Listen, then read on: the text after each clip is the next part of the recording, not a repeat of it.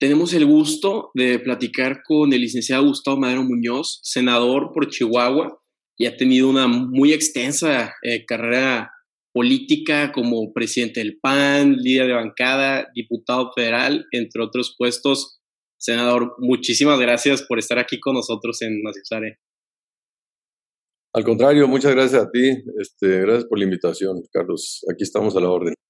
Amable. Platícanos un poco, eh, senador, cómo entras a este mundo de, la política. Veo que eres este, egresado de, del y me llama la atención porque eh, yo soy originario de Tampico y ahí eh, hay una escuela jesuita que, te mete mucho el tema de ayudar a los demás, este, apoyar a gente marginada, a la pobreza. Entonces, ¿hay algo eh, sobre los jesuitas que te llamó la atención para meterte al servicio público? Sí, sin duda, este, los jesuitas fueron determinantes.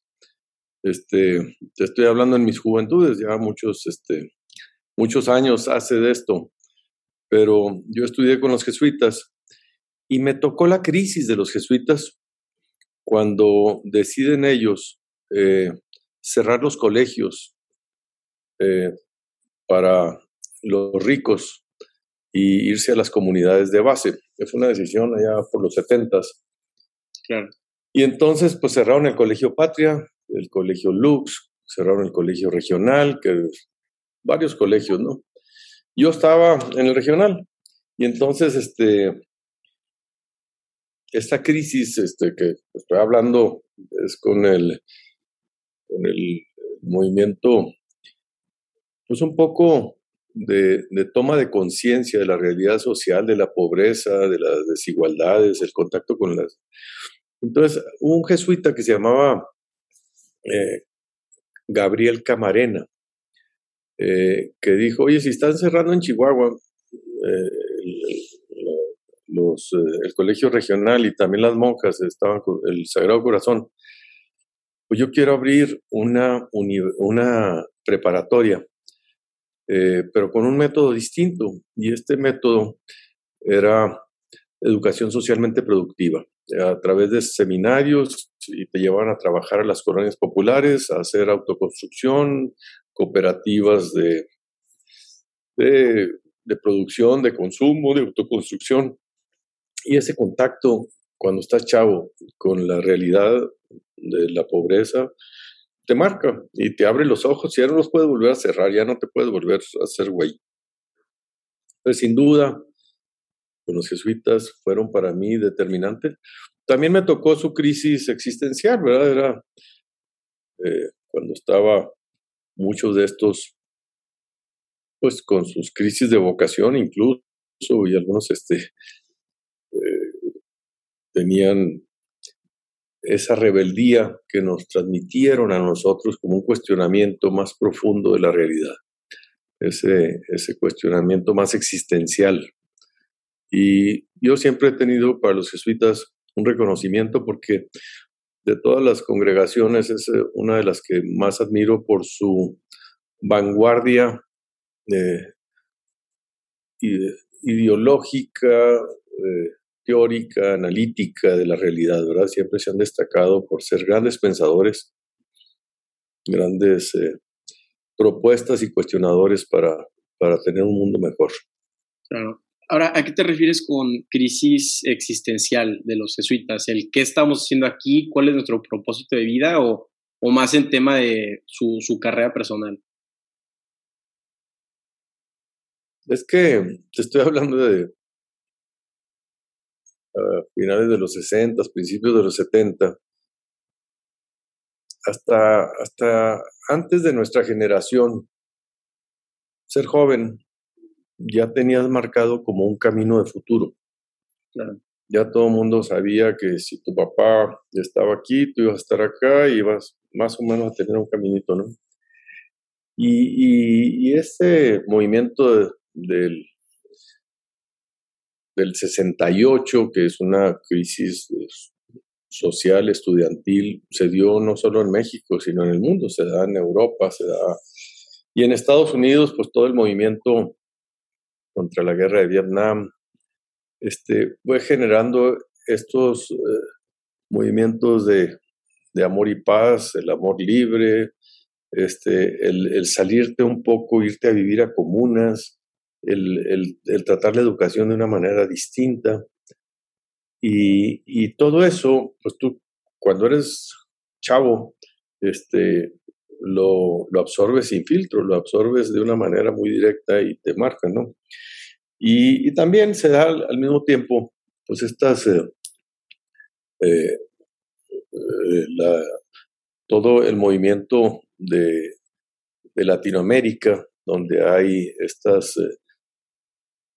participaciones de, la construcción de una alternativa latinoamericana, ¿no? El hombre nuevo, el resurgimiento de, en América Latina de un proyecto social nuevo eh, contra las dictaduras. Estamos hablando en ese entonces, América Latina estaba gobernada casi todos los países por dictaduras militares.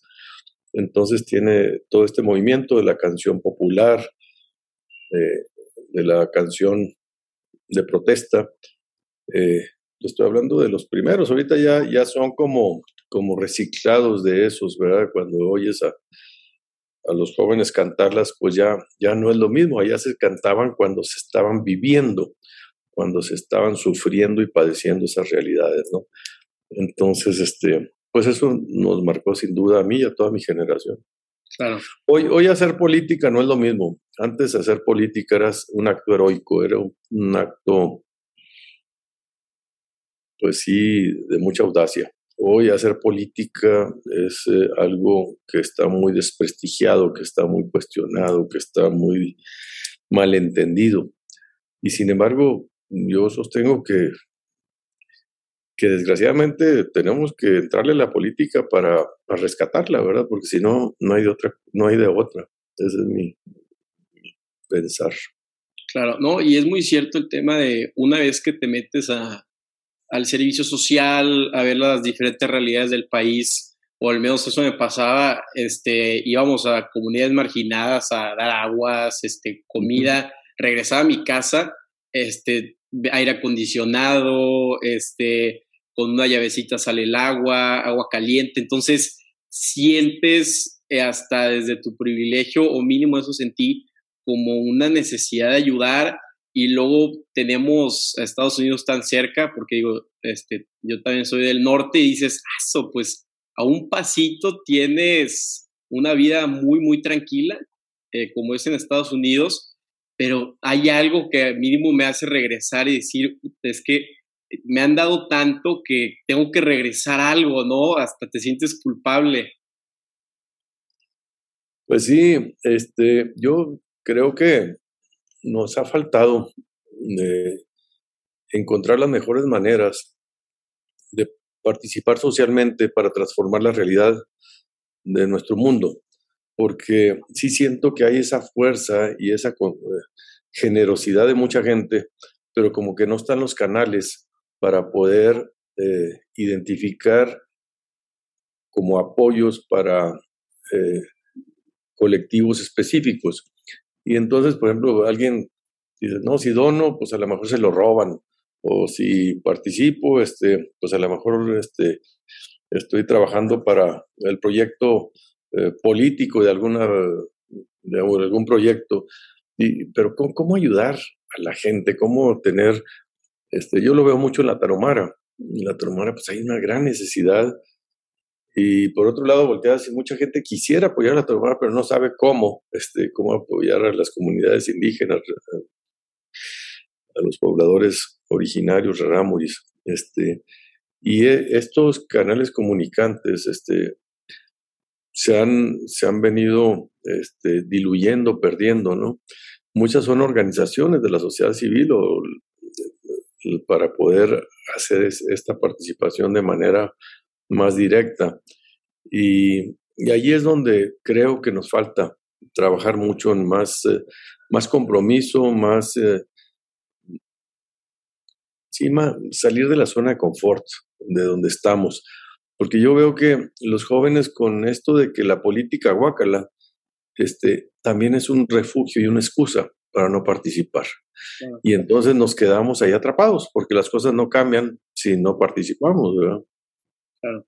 No, total. Es que intimida también el mundo de la política.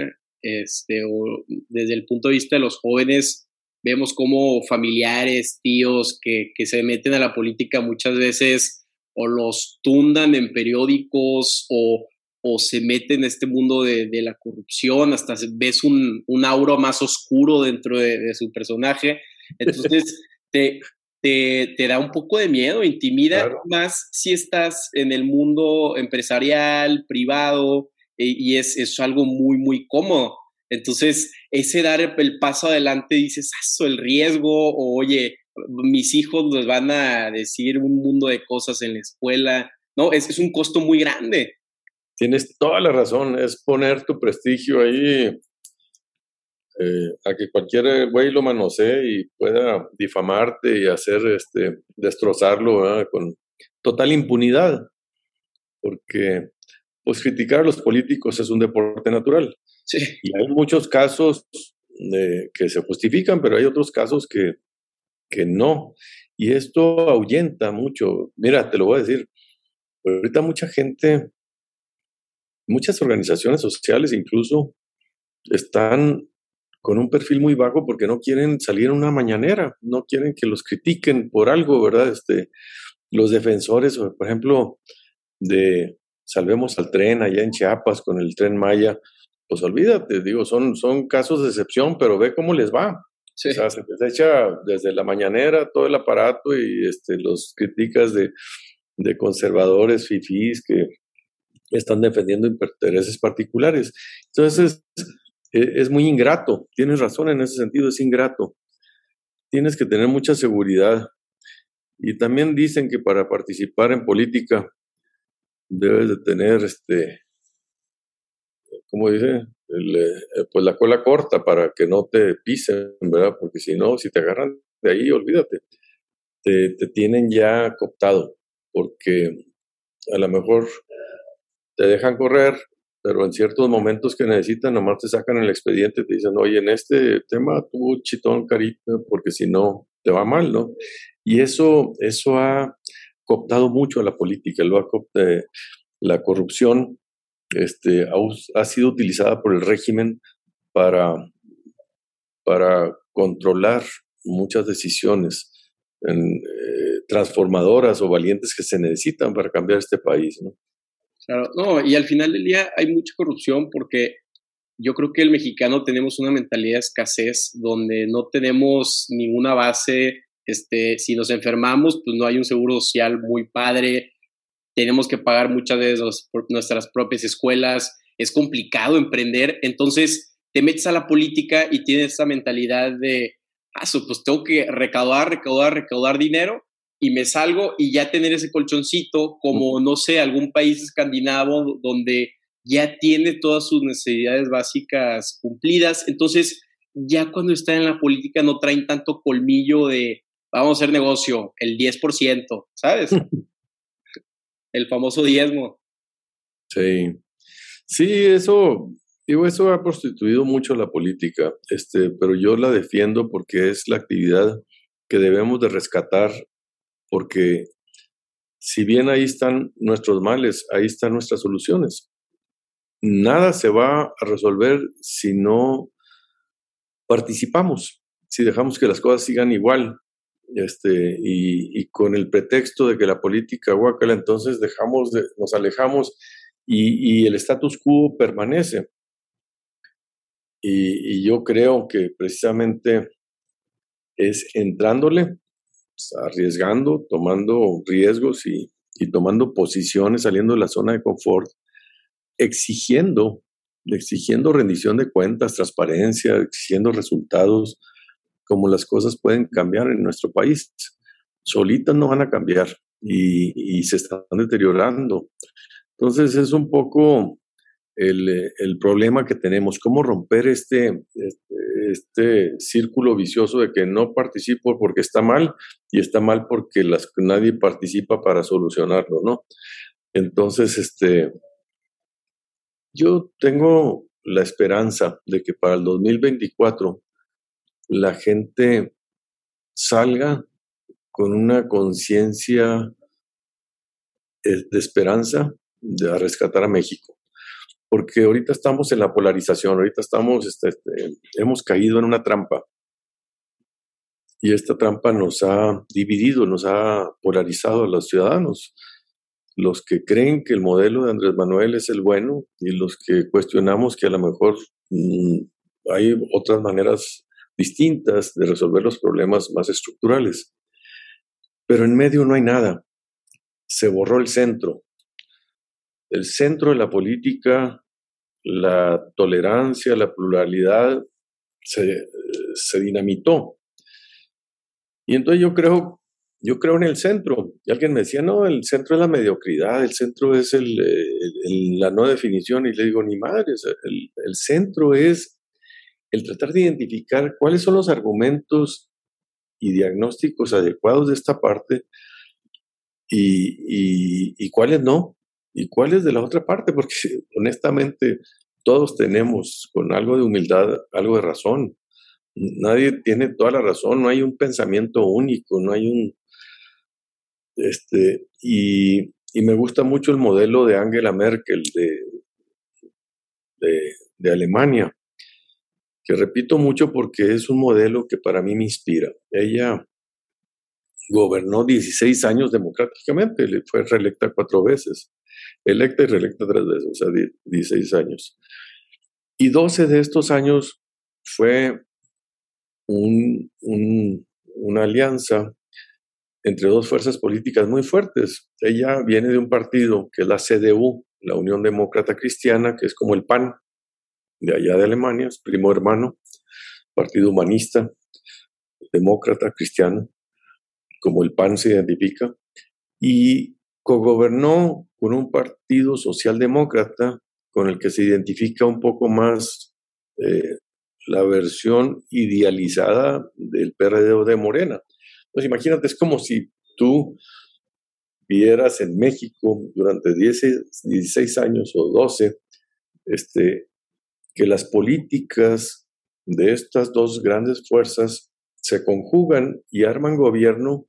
Y tú ve Alemania, ve, ve, ve Alemania, es un modelo civilizatorio, es un país comprometido con la democracia, con la construcción de una Unión Europea. La Unión Europea es la unión de, estos 27 países con una moneda común, con un parlamento común este, de, segundo nivel para defender juntos entre todos estos países de distintos tamaños, economías, religiones, tradiciones, lenguas, este, ideas civilizatorias, derechos humanos, libertad, democracia, Estado de Derecho, medio ambiente, y, a mí me, me, encanta ese modelo. Yo digo, como si ellos lo han hecho ya más allá de su propio país, entre otros países, nosotros no lo hemos logrado al interior de nuestro querido país, México. Y los 32 estados, pues son muchos Méxicos, pero no hemos construido una visión común de principios mínimos que, que en todos coincidimos, ¿no? Y entonces creemos que es el nacionalismo lo que nos une. Y es ese, ese nacionalismo que confundimos con estatismo. O sea, que, que, lo público es lo bueno y lo privado es lo malo, porque lo público es nacional y lo otro es particular, ¿no?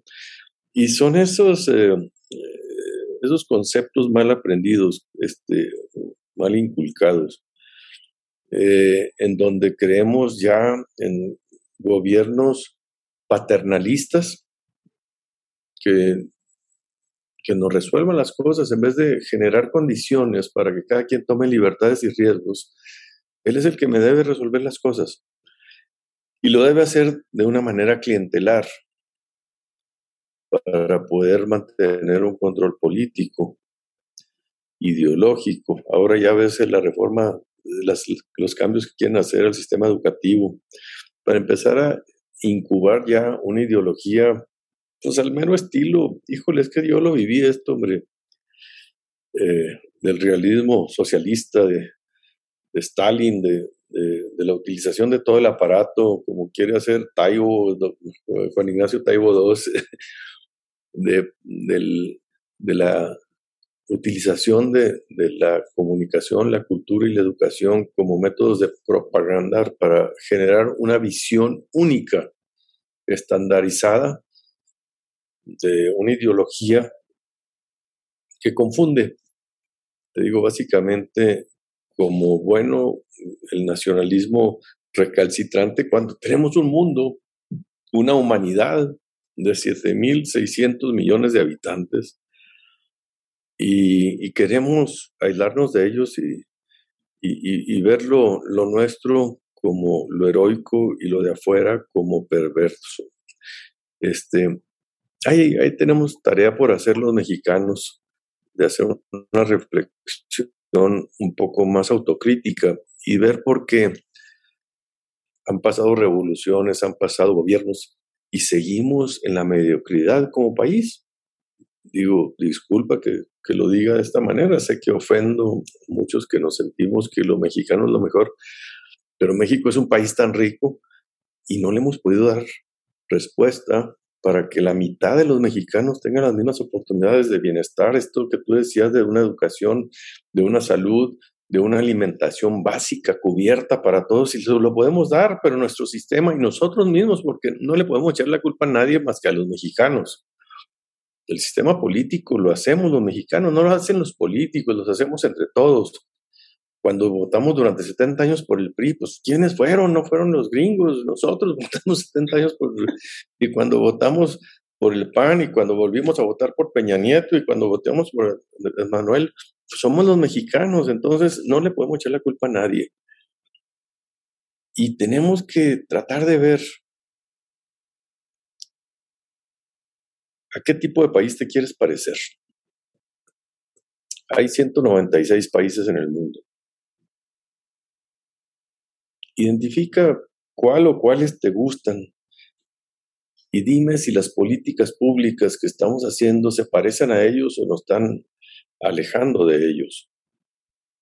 Yo creo que las políticas públicas que está impulsando este gobierno no son parecidas a los países que yo admiro, sino a los países que expulsan gente, de los que salen para buscar oportunidades a otros países no son los países que atraen a los, donde la gente quiere ir a vivir, sino donde la gente se quiere salir.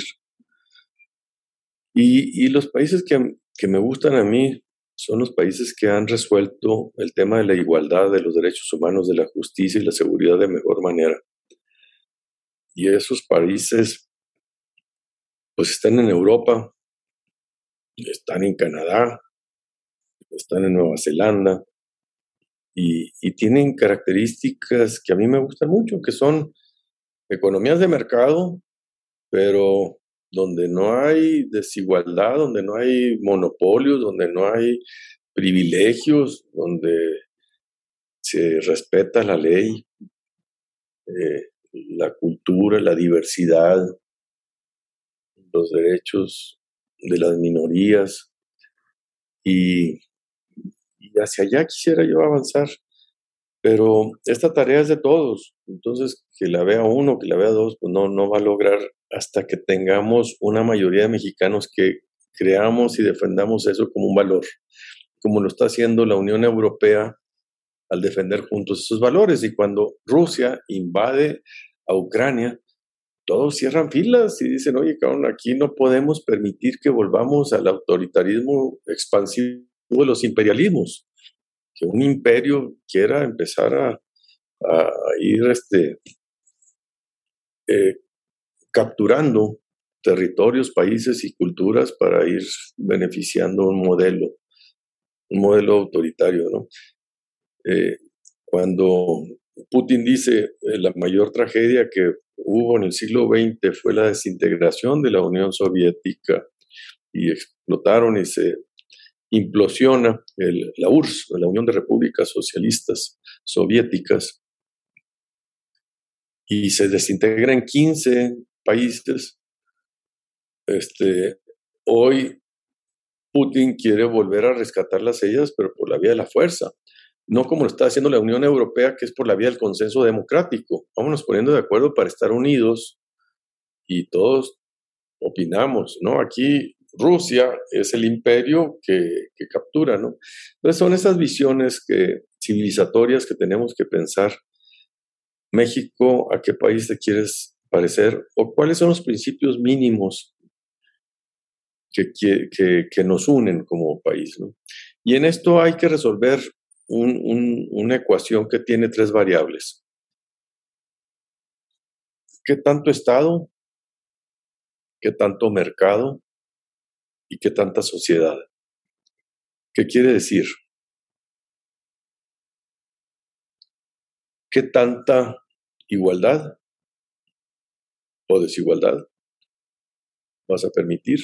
¿Qué tanta libertad o falta de libertad vas a permitir y qué tanta participación ciudadana, solidaridad de los ciudadanos en, la cosa pública.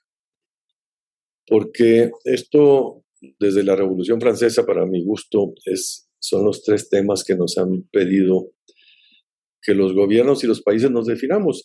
Y los que quieren y se han ido mucho al tema de la igualdad se han vuelto las propuestas socialistas o comunistas.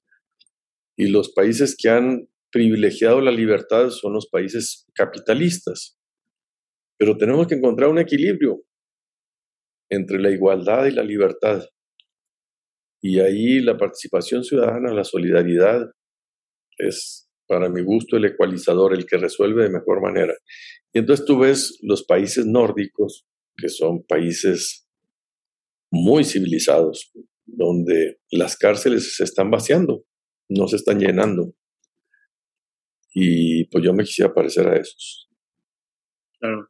Sí, es que tenemos unos fantasmas del pasado muy fuertes donde tenemos una herencia caudillista fuerte con Venustiano Carranza en el 17 que le dio muchísimo poder al, al, Ejecutivo y luego aparte esta mentalidad de conquistador, ¿no? De pues el conquistador llega a Nueva España a buscar riquezas, este, hacer su desastrito y regresarse a España con, con, gloria y dinero. Y lo vemos mucho en, bueno, mínimo en políticos de, de mi estado, de Tamaulipas, vemos el, este, vamos a desfalcar, eh, desfalcar el erario y luego mi casita en Texas. Entonces, no es tanto esa mentalidad anglosajona de estamos en Estados Unidos, esta es nuestra última oportunidad para practicar nuestra religión.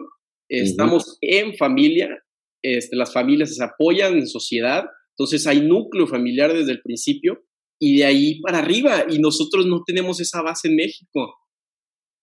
Sí, mira, este, yo creo que nosotros quisimos ser y nacimos copiando el modelo de Estados Unidos en la constitución, en el nombre y todo, y en el diseño pero con una visión muy diferente, una visión extractiva, una visión de privilegios, una visión del capitalismo de compadres, de hacendados, de, extraer, no como en Estados Unidos, de emprender, de innovar, de arriesgarte.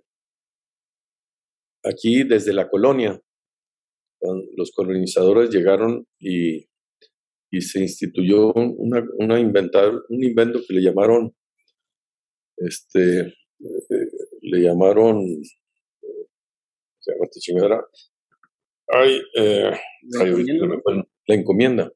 ¿Y sabes por qué la encomienda? Porque te decían, ahí te encomiendo estos 100 indios o indígenas para que los conviertas a la fe, les des la fe, los salves, te los encomiendo.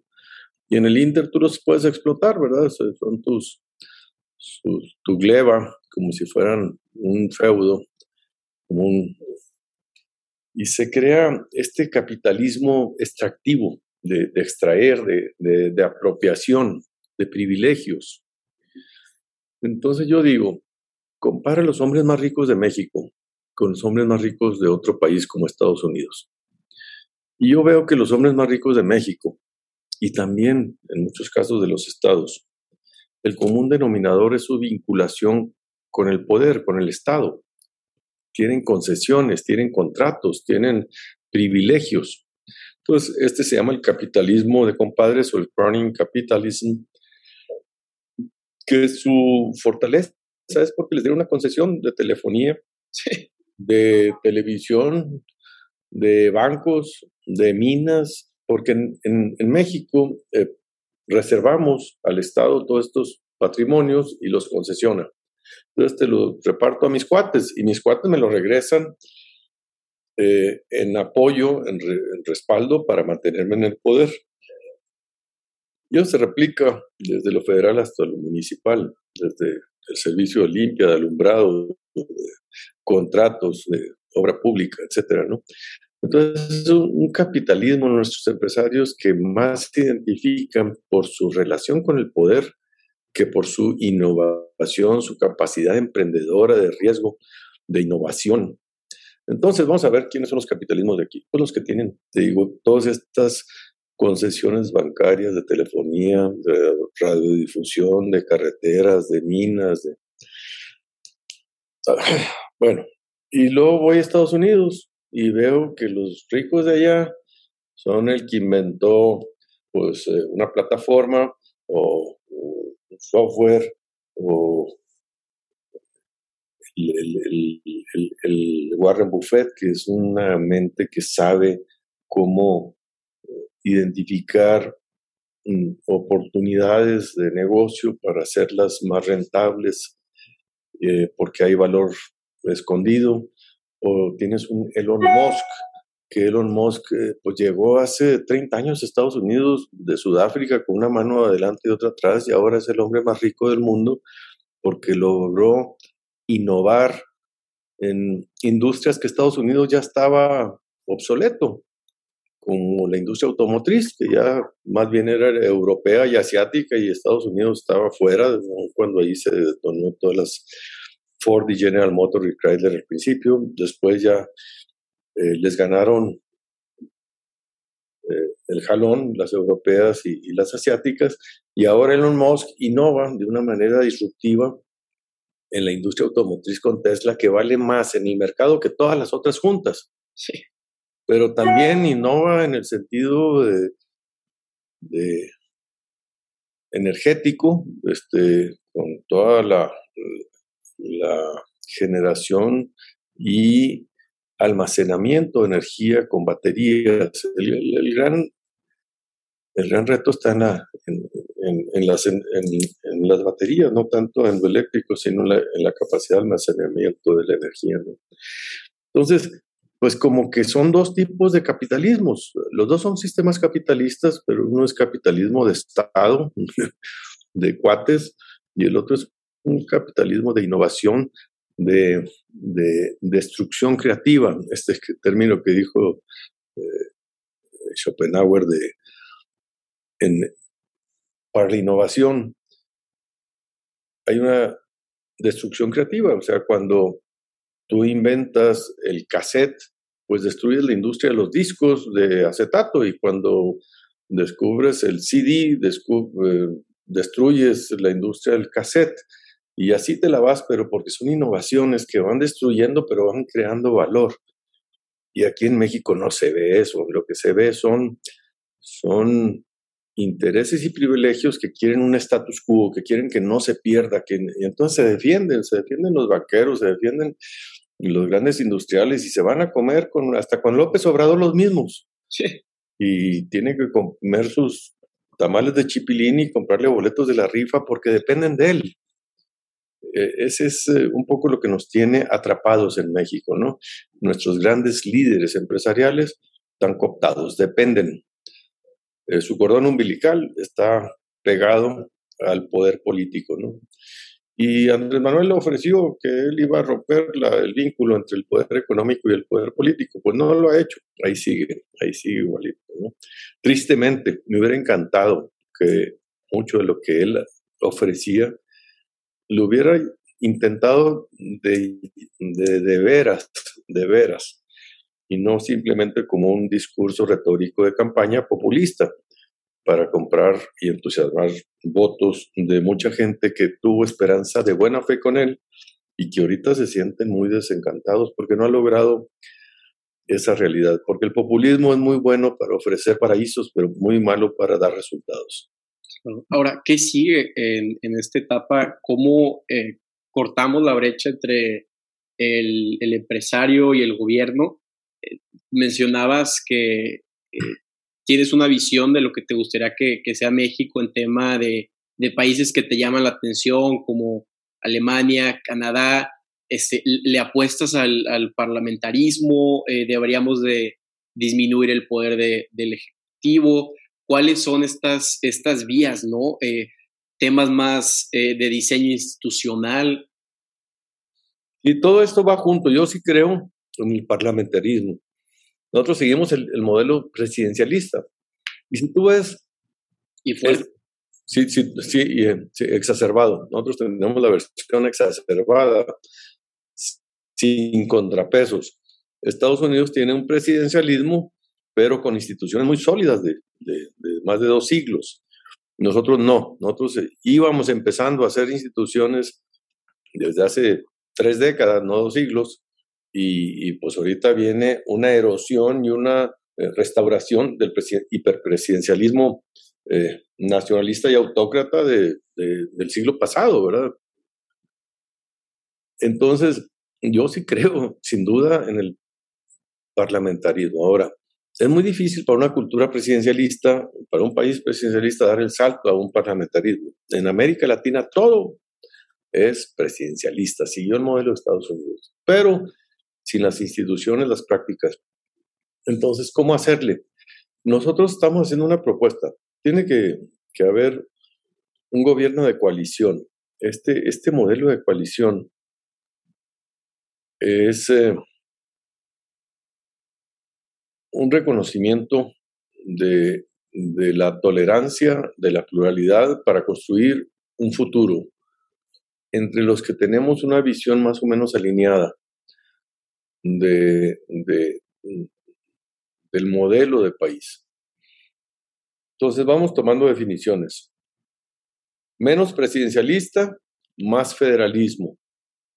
¿Estamos de acuerdo? O sea, no concentrar en una persona, sino en una auténtico federalismo, donde los municipios tengan recursos, donde los estados tengan soberanía, donde los gobernadores no sean simples administradores de, fondos federales, ¿verdad? Este, esa es una primera. Segundo, una, un desarrollo social menos asistencialista, menos de transferencias que son necesarias, pero más basado en derechos, en desarrollo de capacidades y generación de oportunidades a los que menos tienen. Esa es otra definición. Un modelo menos militarizado y más con la construcción de seguridad ciudadana y policías civiles, civiles, no militares. Un país donde haya menos una economía de privilegios y de compadres y más eh, de abierta, de, de reglas claras y, y, de no monopolios o concentraciones de poder, que esas son las, las concesiones, son monopolios entonces eh, de mayor clase media, de mayores empresas pequeñas y, medianas. Entonces ahí vas como formando las dicotomías y tenemos que ir construyendo la alternativa de este lado, porque ahorita estamos en esta. En cada uno de los renglones, una educación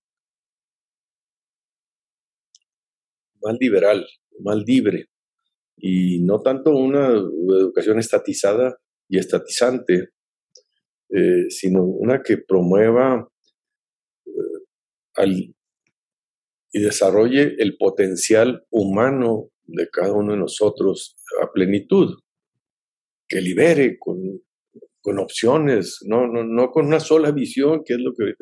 Entonces, vamos viendo tema por tema en dónde estamos y, qué cambios, qué modelo, qué alternativa existe del otro lado y vamos construyéndola, defendiéndola y haciendo de esto un, un patrimonio que tenemos que defender los mexicanos. Porque si no lo defendemos, pues nos lo pueden quitar, como han ido quitando muchas cosas.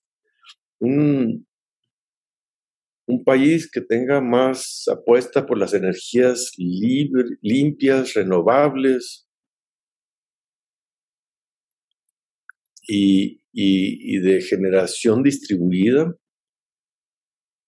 que de, y no tanto el modelo que tenemos ahorita, basado en hidrocarburos, contaminantes, estatizantes. Entonces, ¿cómo, cómo nos vamos este, moviendo hacia acá y saliendo de este modelo. Pero ahorita las cosas van hacia acá, o sea, nos están jalando para atrás eh, el litio, vamos a hacer una empresa estatal de litio, putas. La verdad es que es, es, más demagogia que otra cosa, no sabemos ni cuánto litio tenemos y ya lo están estatizando, ¿no? No, sí, aparte, eh, este tema unidimensional, ¿no? Ideológico, creo que Antonio Sola una vez me dijo que este, la ideología es el pan de hoy y el hambre del mañana. Y tú estás, tú lo que quieres es promover una educación, como dices, más liberal, más opciones. Y tú ves los libros de texto eh, que están usando en, China y en Estados Unidos y, tienen eh, que a Bill Gates, a Buffett, a, gente que se arriesgó y, y, emprendió. Y nosotros tenemos otra vez los mismos, no sé, niños héroes que está bien, pero ¿cuál es el valor agregado que me está dando saberme la historia de los niños héroes, no? Pero también, este, eh, eh, por estas ideas que tienes, eh, es, es, por lo que creas el, el Frente Cívico Nacional o, también por lo que te alejas un poco del grupo parlamentario del PAN para crear este, este centro? Sí, para crear el centro. Este, yo no dejo de estar en el PAN. Este, es una definición por muchas razones. Este, en primer lugar, yo fui presidente del PAN y no quiero que la gente se confunda. Este, si bien creo que el PAN ahorita le está fallando, no está cumpliendo la responsabilidad histórica, sí creo que es un gran partido que ha aportado mucho a México y lo, lo que más necesitamos es, es unidad. Entonces, no, no se puede tratar de destruir, hay que construir. Entonces, la construcción es a través de, una invitación de un centro plural. Este centro, este que te digo, del Das Mit, Daimit, decía Angela Merkel, el centro. Y entonces, el Frente Cívico Nacional tiene cinco ideas básicas. No, bueno, antes de las cinco ideas, primero, que no somos? No apoyamos a ningún candidato ni a ningún partido. Apoyamos a todos. Este, lo que queremos es que entre todos los que estamos de este lado, los que estamos inquietos, los que estamos preocupados, construyamos la mayor unidad posible. Esa es la primera idea, la mayor unidad posible. Es un reto fuerte, pero es indispensable. Y si la, bien la unidad es necesaria, no es suficiente. Entonces, la mayor unidad posible para construir una candidatura única de oposición. Si tenemos tres candidatos, vamos a correr altos riesgos de que perdamos. una candidatura única de oposición para que encabece y forme un gobierno de coalición. Esta idea que te decía, el gobierno de coalición, que es un régimen semipresidencialista, donde todas las fuerzas políticas que estemos aquí no solo nos vamos a unir para ganar una elección, sino para gobernar juntos, como lo hizo Angela Merkel. Entonces, la mayor unidad posible para una candidatura única que forme un gobierno de coalición con una agenda plural, social, democrática, avanzada, progresista, basada en la participación directa de la ciudadanía. Y esas son las ideas del frente. Eso es lo que a mí me convence mucho. No estamos en contra de los partidos, pero sentimos que, que los partidos ahorita están distraídos en su lógica electoral y de intereses particulares y, no están viendo la gran película, no están viendo el reto de lo que está en juego, que es el 24, se va a definir un mundo distinto para los mexicanos, pero no a partir de las visiones, partido es una parte, partido es parte. Y necesitamos construir el agregado. Ya, ya casi todas las propuestas son colaborativas, plurales, inclusivas, no, no de uno, sino de muchos. Y los que se sepan acoplar y construir un proyecto común entre los diferentes, eso es lo que a mí me anima. Y ojalá podamos, no está fácil, está más fácil decirlo que hacerlo, pero por ahí va, por ahí va. Está creciendo bien, este, va, va creciendo bien esta idea, este, pero vamos tarde, vamos tarde.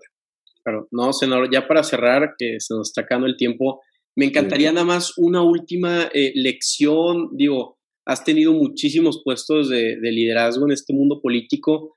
Para la gente que nos escucha, que se quiere meter a, la política y eh, ¿qué, enseñanza o qué podrías decir que, tiene el líder efectivo en, este pues, país donde la política es, es pues, un área muy, muy gris, ¿no? Este, ¿Qué recomiendas?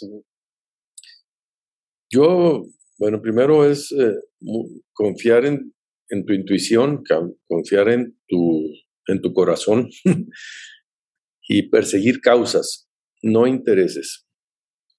Causas, causas trascendentes. Encuentra la causa que te guste y, y, construye en esa causa una, una propuesta de futuro.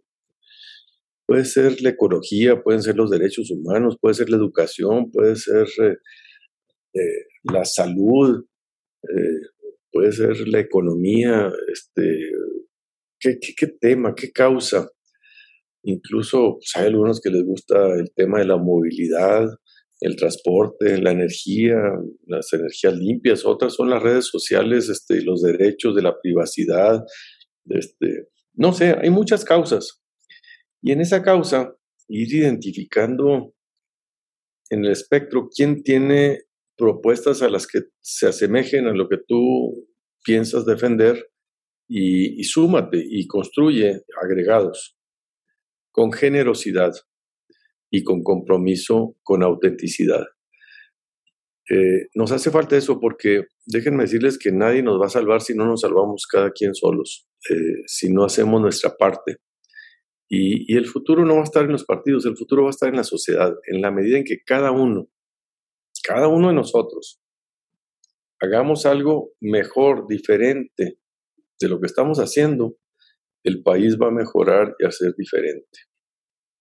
Eh, en la medida en que todo esto se vaya haciendo tendencia, andancia, mayoría. Esa sería mi, mi última reflexión y invitarlos a que lo hagan. Este, y salir de nuestra esfera, de nuestra burbuja, de nuestra zona de confort y romperla para construir en el agregado algo con otros. Y no son los otros próximos, no son mis cuates, son los desconocidos, son los diferentes. Con ellos son los que hay que salir a, debatir y abrirte, ceder, conceder, convencer y hacer algo juntos y tratar de que este barco se encamine a mejores destinos. Porque yo siento que ahorita vamos en el sentido contrario de donde están los mejores parajes.